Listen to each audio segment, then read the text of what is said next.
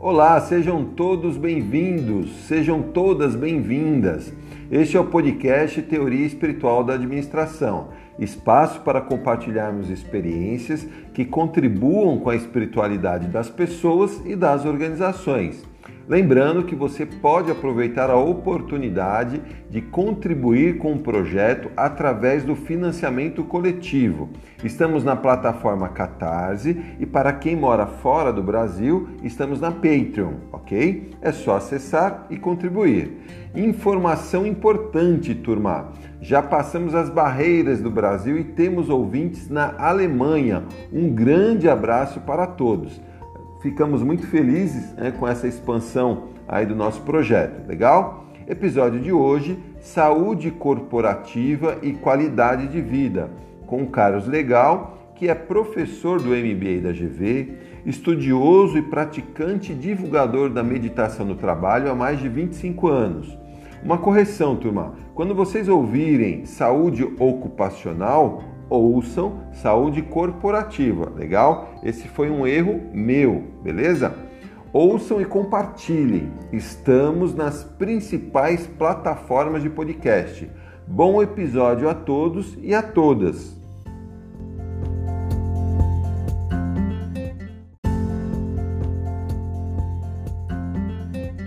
Olá, estamos aqui com Carlos Legal, da Legalas Aprendizagem e Educação Corporativa. E a ideia é nós conversarmos sobre saúde corporativa e qualidade de vida.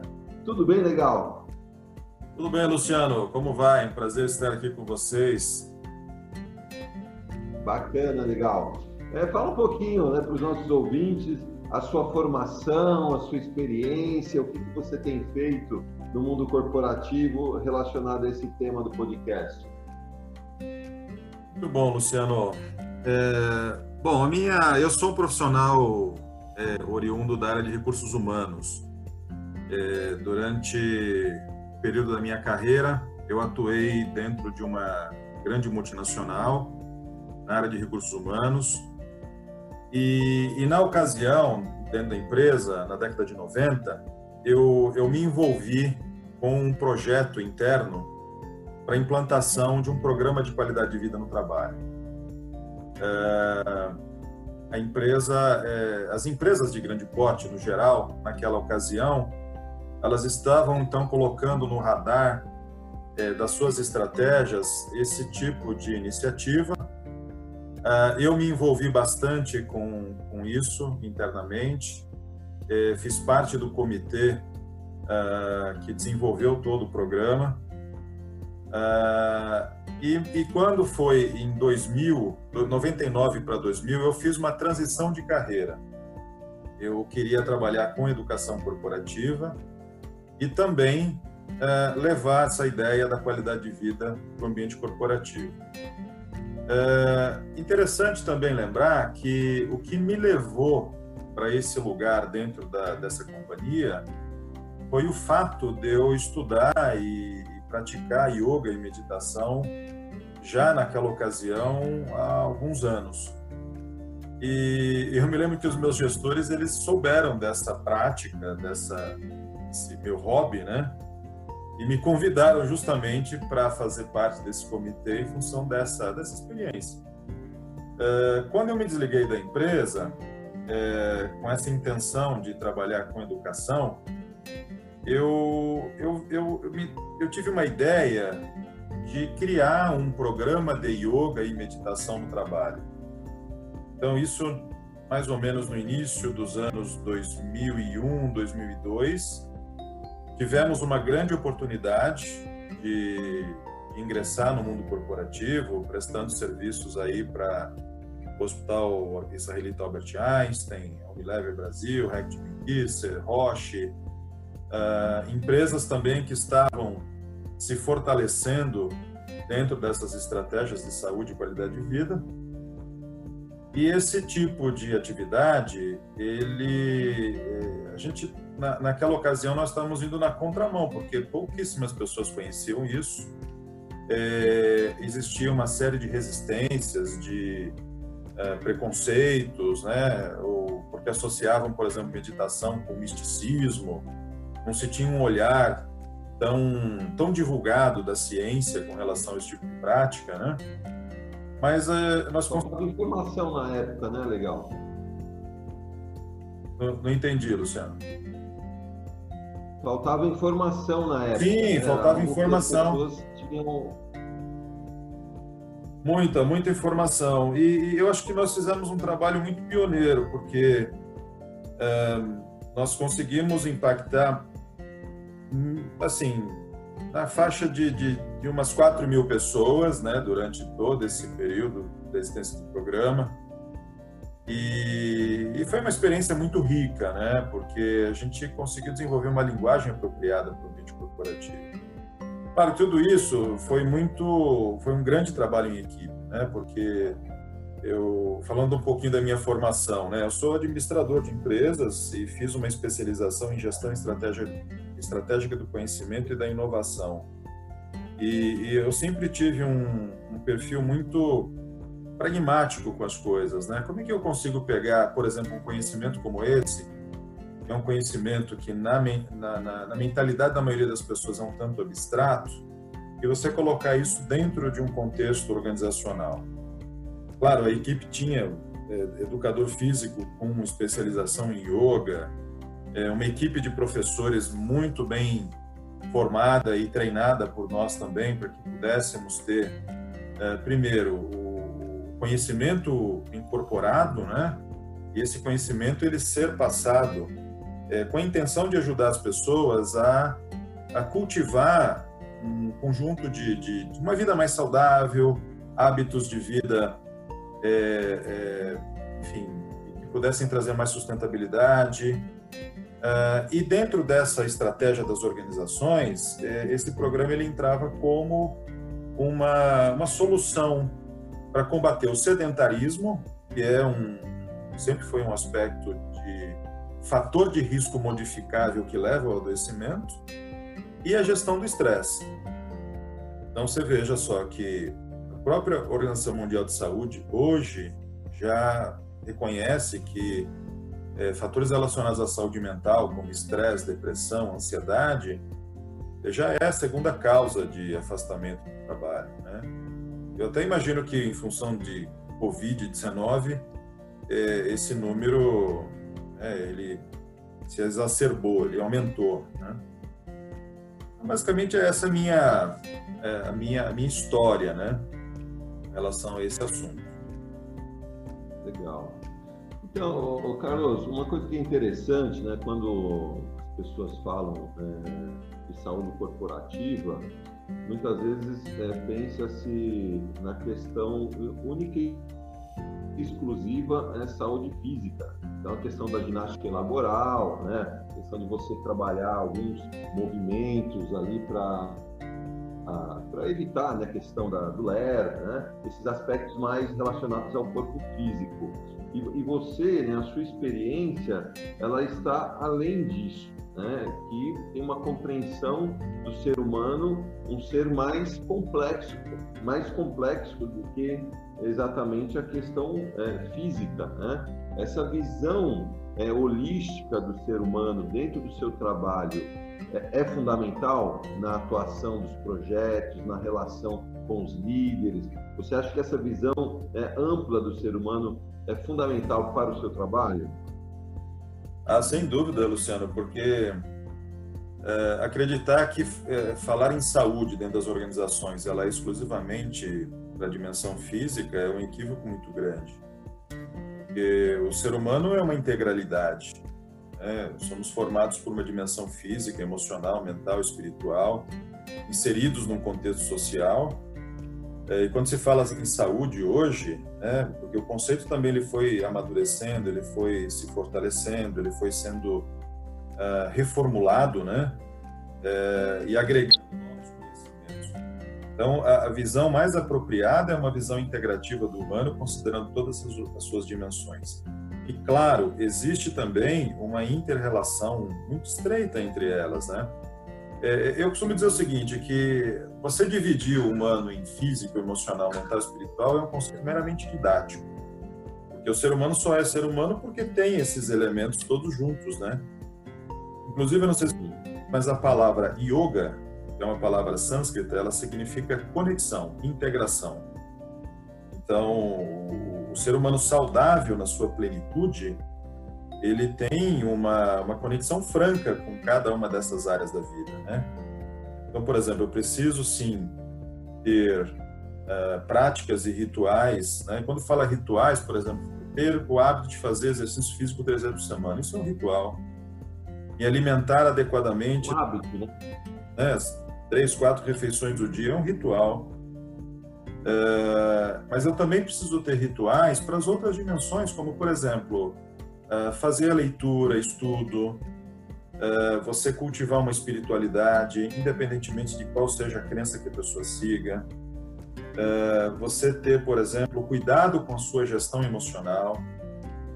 Então, quando se fala em saúde corporativa hoje, e, e tem um, uma analogia que eu gosto muito de fazer, a gente comparar um organismo vivo com uma organização, é, você vai perceber que as semelhanças vão muito mais além do que o prefixo das palavras.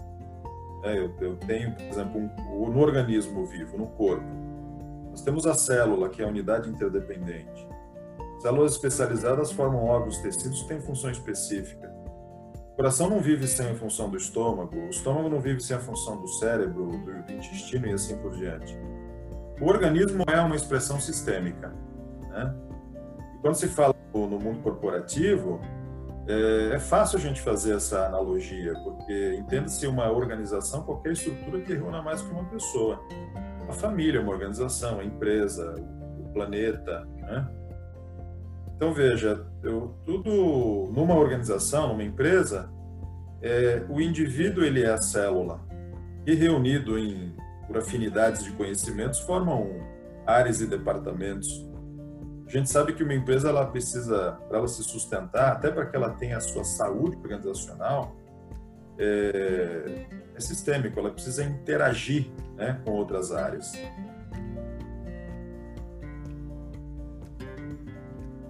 Você comentou uma coisa importante, né, Carlos, com relação a essa visão sistêmica né, da, da organização e que você tem a, as especificidades né, departamentais ali que estão né, extremamente conectadas para que a organização ela atinja o seu objetivo que está fora dela.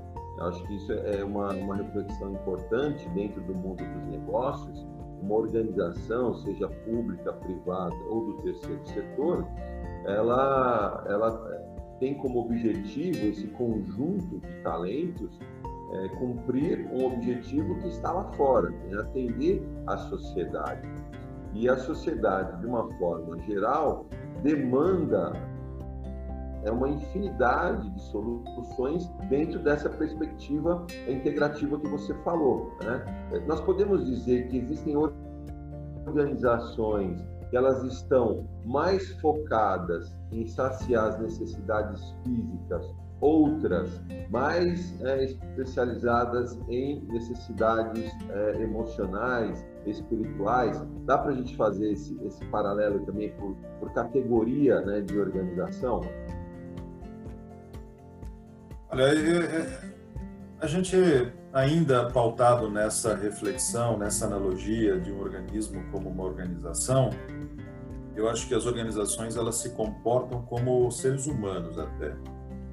Por exemplo, você tem pessoas que trabalham simplesmente para garantir o seu sustento, motivados por ganância, motivados por, uh, por, por, interesses materiais somente. Né?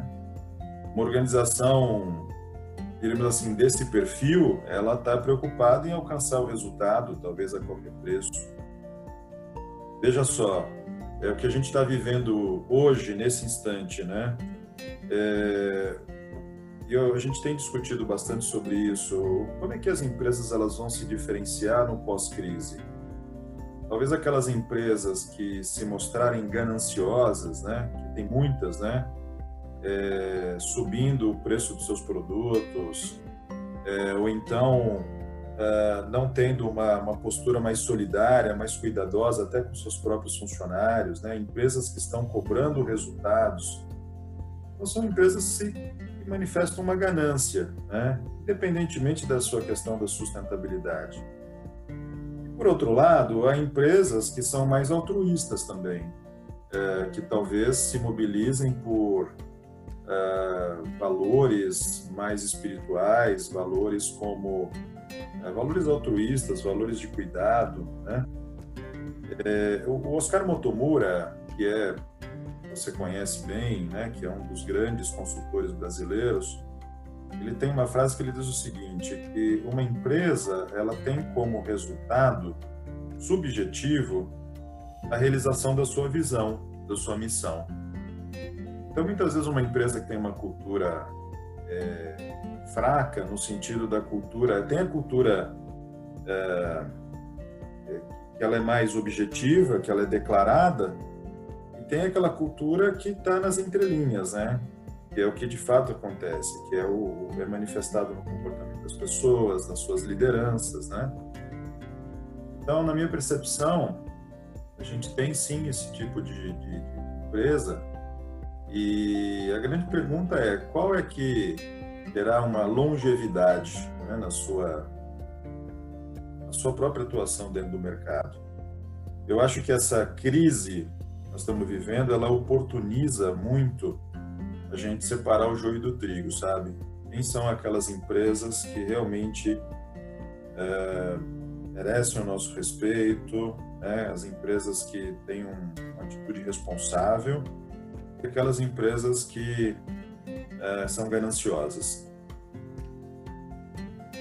É interessante, é, é, tem um modelinho de, de análise das organizações, do Colbert, ele fala do desenvolvimento moral né, das pessoas e ele divide lá em seis níveis.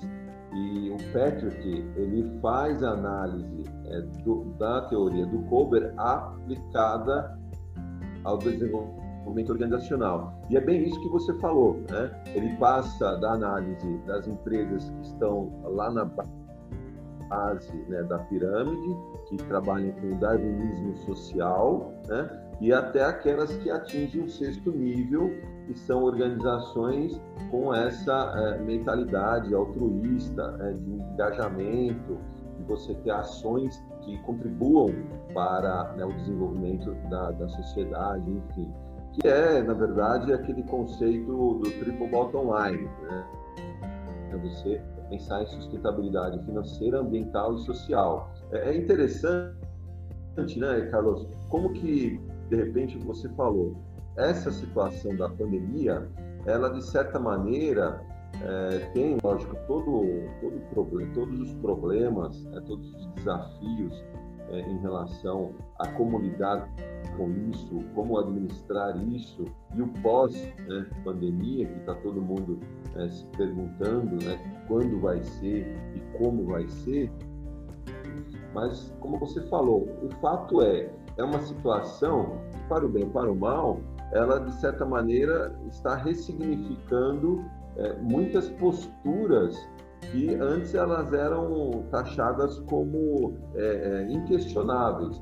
E agora a situação pede esse olhar mais amplo né, para as pessoas é, pra, e para a sociedade. Né?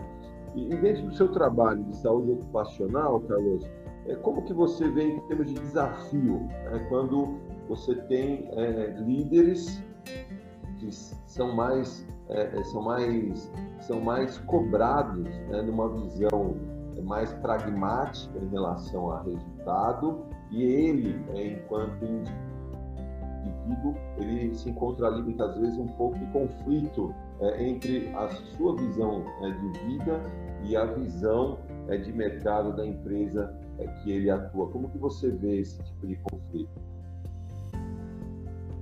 Eu acho que essa, esse conflito ele nasce de uma dificuldade, é, principalmente eu vou, eu, vou, eu vou definir aqui como a mente ocidental é, que tem uma certa dificuldade de lidar com os paradoxos. Né?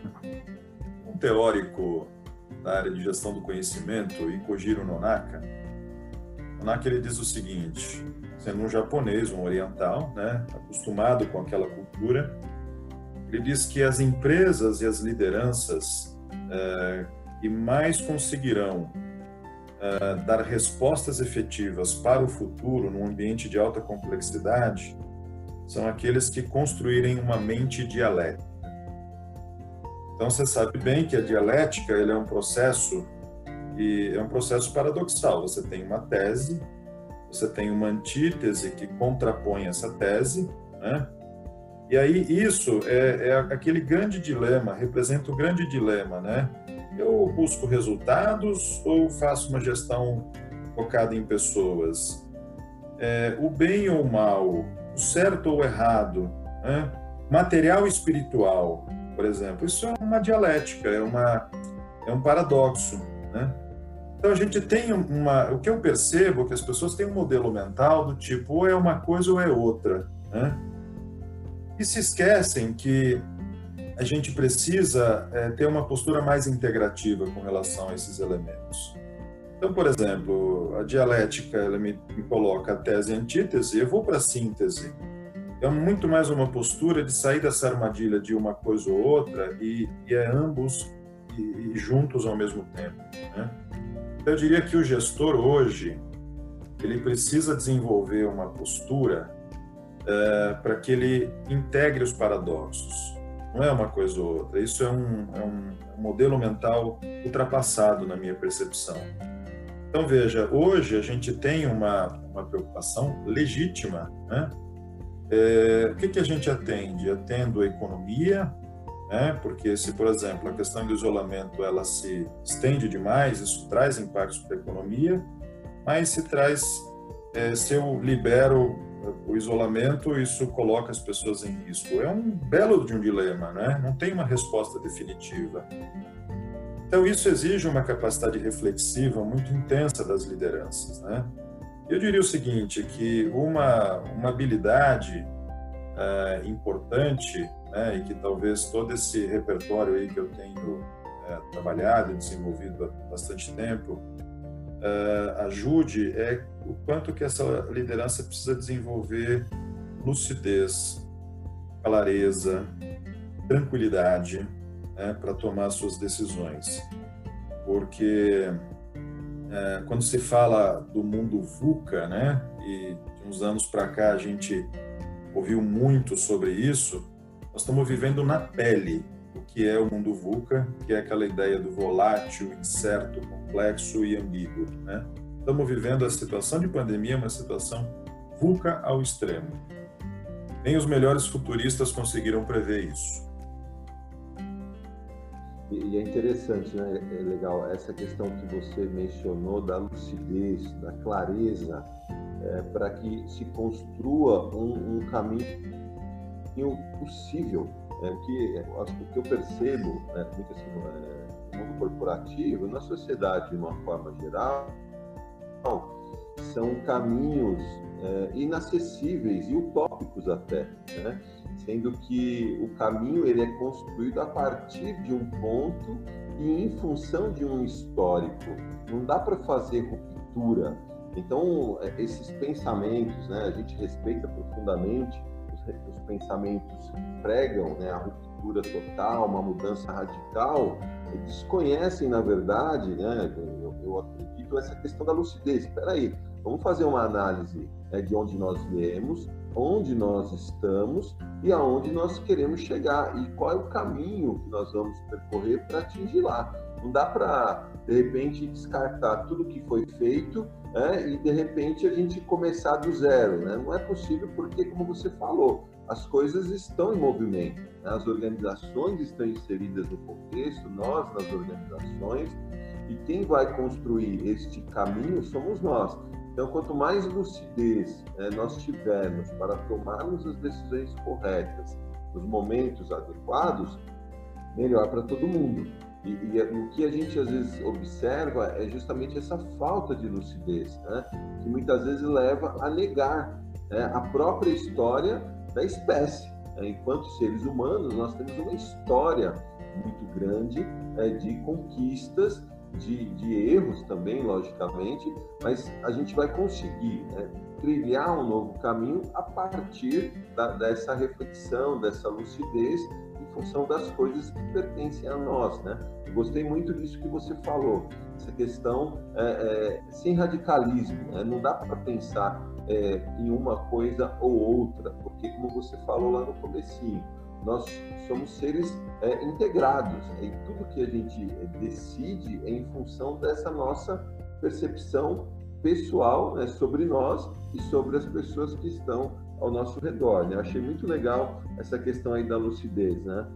E aí eu queria que você falasse um pouquinho mais é, é, com relação ao paradoxo. A, a que você atribui, né, nos dias de hoje, esse, esse essa visão, né, esse, esse, paradoxo na sociedade, em que uns querem ir para um lado e outros querem ir para o outro, e de repente é, a gente acaba não indo para lugar nenhum, né? porque é uma, é uma, é uma luta de cabo de força, né? Você tem duas equipes ali, né, cada uma puxando para um lado, e ao invés né, das pessoas darem as mãos e seguir adiante. Né?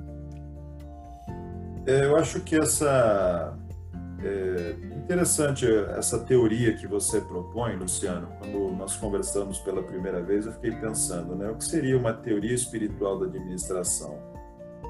Eu acho que a essência, é, pelo menos para mim, do que eu entendo de espiritualidade, do que eu venho estudando e, o que me traz amparo, né, é uma visão muito pragmática também, porque a espiritualidade não é uma coisa dissociada da vida da vida prática. É, ela está aqui já no meu cotidiano. E eu acho que é simplesmente o que prejudica e o que alimenta o paradoxo é justamente o entendimento de que as pessoas são separadas do meio é, em que vivem. E quando eu falo meio, é o próprio meio ambiente. Aquela velha história, e linda história, na verdade, da hipótese de Gaia, né? que o planeta seria uma entidade viva, uh, eu acredito numa, numa hipótese dessa, né? Na verdade, a gente tem todos os sinais.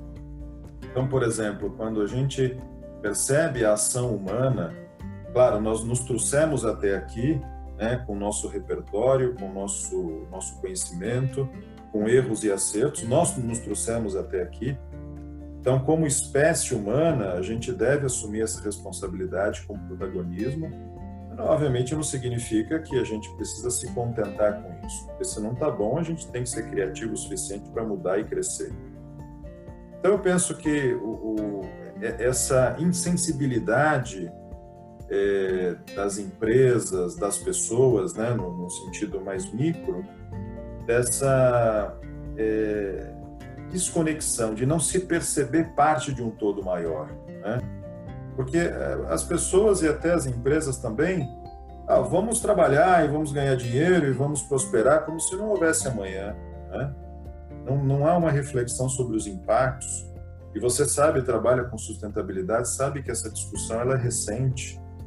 No passado, por exemplo, não existia uma noção, por exemplo, de que uma empresa produz um determinado produto e o dejeto que ela deixa no meio ambiente isso traz um impacto. É, precisamos aprender isso com algumas dores, né? Então, eu que, que a gente precisa sim fazer um trabalho de conscientização é, de que toda ação traz uma reação, toda ação traz uma consequência. Para os orientais, isso é chamado de lei do karma, né? E karma não tem nada a ver com esse aspecto fatalístico, né? Ah, eu agi mal, então eu vou sofrer. Não é nada disso. É uma, é uma lei objetiva. É, significa que é, o que eu faço me traz uma consequência proporcional à qualidade do ato. Né? Por exemplo, falando em saúde, se eu, eu fumei por 30 anos, é, é um ato, é uma escolha, é uma decisão que o indivíduo toma. Como consequência, esse indivíduo pode adquirir um câncer ou pode desenvolver um problema de saúde, né? É... Então veja que a gente precisa é, ter esse protagonismo, essa consciência e buscar agir de forma reflexiva. Agir bem não é para ganhar é, um prêmio, um reconhecimento é, do divino, né? Mas agir bem traz uma consequência prática para a vida. No meu entendimento, isso é, é tão espiritual, né? É, envolver os aspectos práticos do cotidiano. Envolve, por exemplo, né, também uma coisa que a gente tem observado, né? É, esse momento que a gente está vivendo de pandemia é um momento de é, buscar resultados? Eu creio que não. Eu acho que é um momento de apoio, um momento de ajuda. É, as lideranças, por exemplo, que têm oferecido né, uh, um apoio, cuidando das pessoas, né?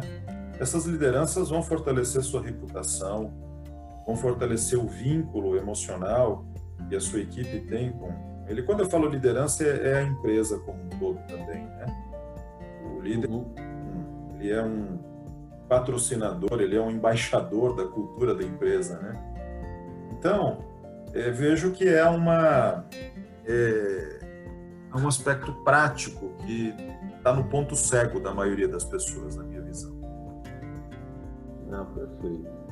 Bacana, Carlos. Estamos chegando ao final né, do nosso episódio.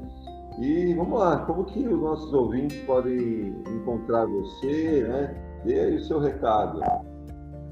Bom, para me encontrar, podem me encontrar pelo LinkedIn, busque por Carlos Legal, é, vírgula São Paulo, vai chegar no meu perfil. É, eu tenho um blog que é carloslegal.com.br. É, o site institucional da Legalas é legalas.com.br. Estou à disposição de todos aí para continuar falando sobre esse assunto. E eu tenho, principalmente no LinkedIn, eu tenho bastante produção, tenho bastante vários artigos, né? E os seus ouvintes podem desfrutar também dessa fonte de conhecimento. Legal. E, e assim, para finalizar, você já deu, já fez um spoiler aí, né, em relação à sua visão da espiritualidade, mas vamos lá. Para você, o que é espiritualidade? Bom, como eu disse, espiritualidade não se dissocia da vida. É manifesto espiritualidade na relação que eu tenho com a vida. E às vezes eu acho que as pessoas buscam milagres, e mas com um pouco mais de atenção, um pouco mais de cuidado, acuidade, eu posso olhar um milagre que se que bate aqui na minha porta. Por exemplo, uh, os pássaros, a revoada de periquito que passa aqui diariamente às 5 horas da tarde em cima da minha casa, isso é um milagre a planta que do meu jardim, que a cada dia está um pouquinho diferente, isso é um milagre, o próprio milagre da vida. Mas eu gosto muito de um autor, eu vou pedir licença para é, citá-lo e, e aqui fechar com uma frase do livro dele. André Comte Sponville é um filósofo francês. Ele tem um belíssimo livro chamado O Espírito do Ateísmo. É bastante interessante. E ele fecha é, aqui o, o livro dele com uma frase bonita que diz o seguinte: O amor, o amor, não a esperança é que faz viver. A verdade, não a fé, é que liberta. Já estamos no reino. A eternidade é o agora.